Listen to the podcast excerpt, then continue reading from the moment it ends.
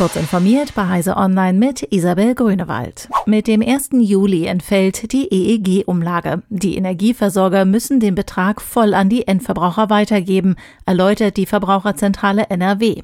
Sie empfiehlt Privathaushalten, den Zählerstand abzulesen und den Wert ihrem Stromanbieter mitzuteilen.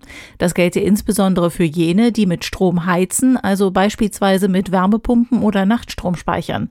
Damit die Stromanbieter nicht wie sonst üblich den Stromverbrauch bis zur Jahresmitte schätzen, sollten sie den Zählerstand übermittelt bekommen. Die EEG-Umlage wurde im Jahre 2000 eingeführt, um den Ausbau von Solar-, Wind-, Biomasse- und Wasserkraftwerken zu fördern. Künftig werden erneuerbare Energien mit dem Sondervermögen Energie- und Klimafonds des Bundes gefördert. Immer mehr Menschen nutzen Telemedizin. Auch Frauen, die ihre Schwangerschaft per Medikament abbrechen wollen. Die Länder wollen diese Beratung nun rechtlich absichern, denn ein Schwangerschaftsabbruch in Deutschland ist streng geregelt. Es finden derzeit schon telemedizinisch begleitete Schwangerschaftsabbrüche statt.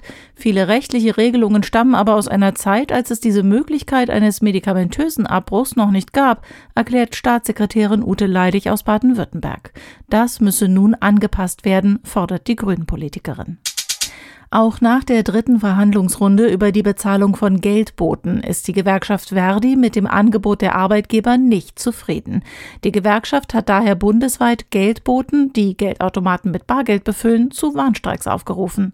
Je nach Region und Betrieb unterschiedlich sollen die Warnstreiks zwischen Freitag, dem 1. Juli und Dienstag, dem 5. Juli stattfinden, teilte Verdi mit.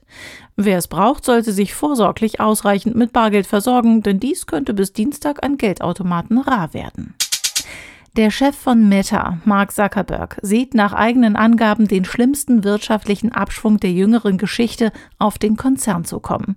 In einer wöchentlichen Frage- und Antwortrunde für Mitarbeitende erklärte Zuckerberg, dass Meta seine Pläne zur Einstellung neuer Ingenieure um mindestens 30 Prozent reduziert habe.